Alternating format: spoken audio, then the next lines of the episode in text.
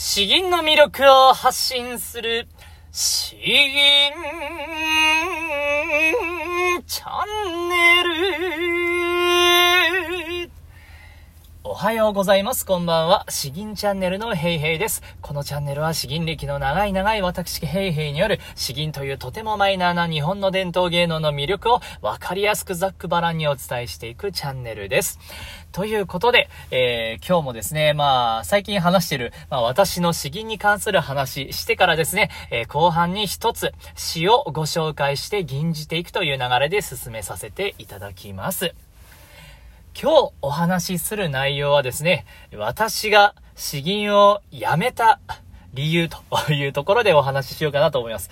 いやいや、お前続けてきたんじゃないんかいということなんですけれど、詳しく言うとですね、実はあれはどれぐらいかな半年、半年、1年も満たないぐらいの間ですね、えー、その期間だけ僕は詩吟をやめていたあ時がありました。まあ、休止というのか、なんというか微妙ですけれども、まあ、教わっていない時期ですね。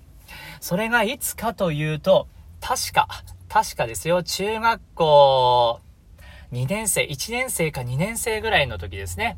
えー、小学校3年生の時から詩吟を始めて、中学校1、2年生ぐらいの時に、今1年弱辞めたということがあります。まあ、なぜ辞めたのかということなんですけれど、部活動がですね、まあ、忙しくて、楽しくて、えー、そっちにやっぱ熱中してしまったんですね。えー夜練もなんかあったし、まあそこも楽しくて参加していたわけなんで、えー、テニス、まあ、詩吟どころじゃねえよというところがあります。そしてもう一つがですね、えー、もう一つは何だったかな？そう、声変わりですね。声変わり。それまでは、あの、めちゃくちゃキーが、が、声の高さが高かったんですよ。えーこれ言ってもちょっと伝わらないんですけれど、なんていうかな、本数、声の高さを本数で表すんですけど、普通の女性が8本とか7本とか、それに対してまあ僕が9本、10本、まあ調子のいい時は11本とかですね、えー、半音上がる、えー、1本上がると、数字がまあ、ドからレに上がる、レからレシャープに上がるとか、そんな感じですね。えそういう風に少しずつ、音が上がっていくという感じで、だから、まあ8本から11本ぐらいに上がっていたわけなんですね。うん、めちゃくちゃ女性よりも声が高いということです。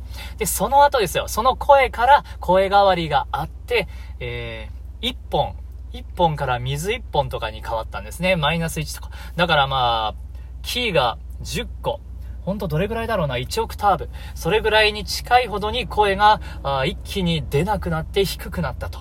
声はガサガサなんですね。まだ喉が慣れていないから。だからもう声を出すこと自体が辛くて辛くて苦しくてということで、それもまあやめた理由の一つであります。あともう一つがですね、え地味に大きいんですけれども、まあそもそも詩吟に魅力を感じなくなったと いうことなんですね。詩吟の魅力を発信するとか言いながら何なんだよということなんですけど、この頃はまああの、おばあちゃん先生に結構チヤホヤされて、え優しいがままに、え教わってきたんですね。えー、声を出せば全て褒めてくれるみたいな。叱られることなんて、まあまず持ってなかったんですね。だから、あ詩吟そのもののかっこよさとか、あ奥深さとか、そういったところを知らないままになんかぬくぬぬくと育ってしまったんですよ。だからですね、なんか、人に対して、俺は詩吟やってるんだよみたいな自信を持って、えー、言えるわけでもなく、これは何のために続けているのかなとか、あそういうふうに悩んでしまうということになりました。うん。だからまあ、テニス、テニスというかまあ、部活が忙しくなった、声変わりがあった。そして詩吟の魅力をそもそも感じていなかったということでですね、えしばらくの間、あ辞めることになりました。あ、それに加えてですね、ちょっと先生も、もともと僕が教わった時に80歳超えていたんですよ。で、その後ですね、その体調を崩されたというのもまあ、大きな理由としてはあります。あります。ありますけれども、まあ僕個人としてはその3つがあったというところなんですね。なかなかあの詩吟を始めている方は子供の頃からあやっている方が結構多いんですね。本当に小さい頃からおばあちゃんから教わってとか、家族から教わってとか、そういう人が多いんですけれども、僕もまあ多分に漏れずそういう例にありまして、でもやっぱり途中でやめてしまったんですね。そこからそこからですよ、そのしばらく経ってから、あ再び、再開することに、えー、リスタートをすることになるんですけれども、その話はまた次回と。ここからが、ここからがいいんですよ。自分で言っといてなんなんですけど、えー、まあ、ここから詩吟に熱意が入っていくというところになるので、次も楽しみにしていてください。まあ、今日はちょっとそういった内容で、えー、監視。監視はですね、僕が詩吟をやっていて、でもまだまだもうひょろひょろのペーペーだった頃に教わった漢詩です。えー、李白、えー、詩聖と呼ばれる最も有名な詩人と言われる方でしょうかね。中国の李白で、えー、天文山を望むという詩をご紹介します。この詩も別に特段難しいわけじゃないんですけれども、僕の銀の力がもうひょろひょろで、サビの部分で声が出ないんですね。喉が垂れる、声が垂れると言うんですか。あもう、声が、キーが当たらない。えー、そもそも声量がここで失速してしまう。そういうので先生から、もっと喉じゃなくてお腹に力を入れるんだっていう風に、えー、後日の先生から教わった思い出のある支部になっております。天文山。中国の湖南省にある、結構だいぶ内陸のとこですね。そこにあるなんか凄まじいんですよ。本当に、石と、ん？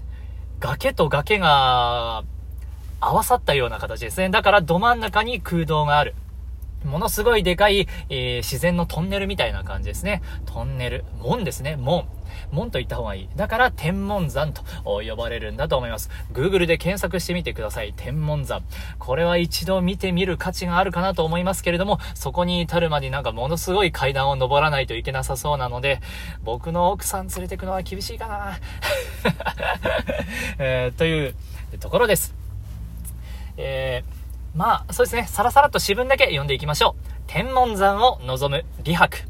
天文中断してそこを開く。碧水東に流れて北に至って巡る。両岸の星山相対して伊豆。後半一辺、十辺より来たる。えー、まあ、この Google で画像検索してください。えー、その光景を見ながら、あこの詩を聞けばですね、細かい内容を聞かずともなんとなくわかるかなと思います。それでは吟じていきましょう。天文山を望む、李白。天文中断して、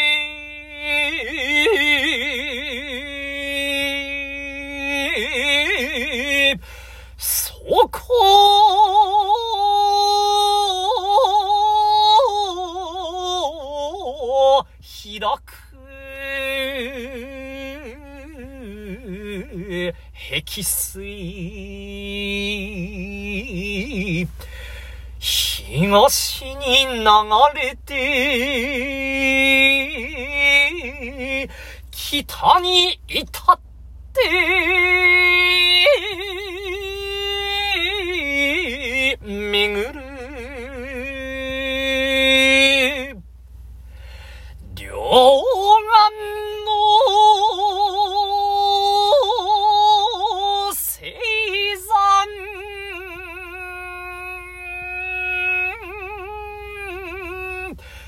相対して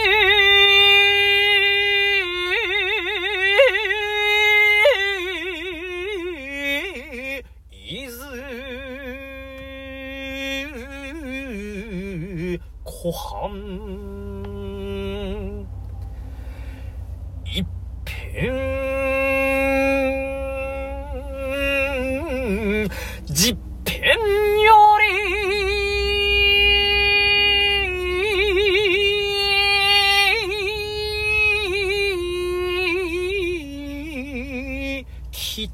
るいやこの雄大な荒々しい自然ぜひ実際見てみたいですね ということで、えー、天文山を望むをご紹介しました。今日はこんなところですね。次は、まあ、あさってぐらいかな。お楽しみください。詩吟の魅力を発信する詩吟チャンネル今日は以上です。どうもありがとうございました。バイバイ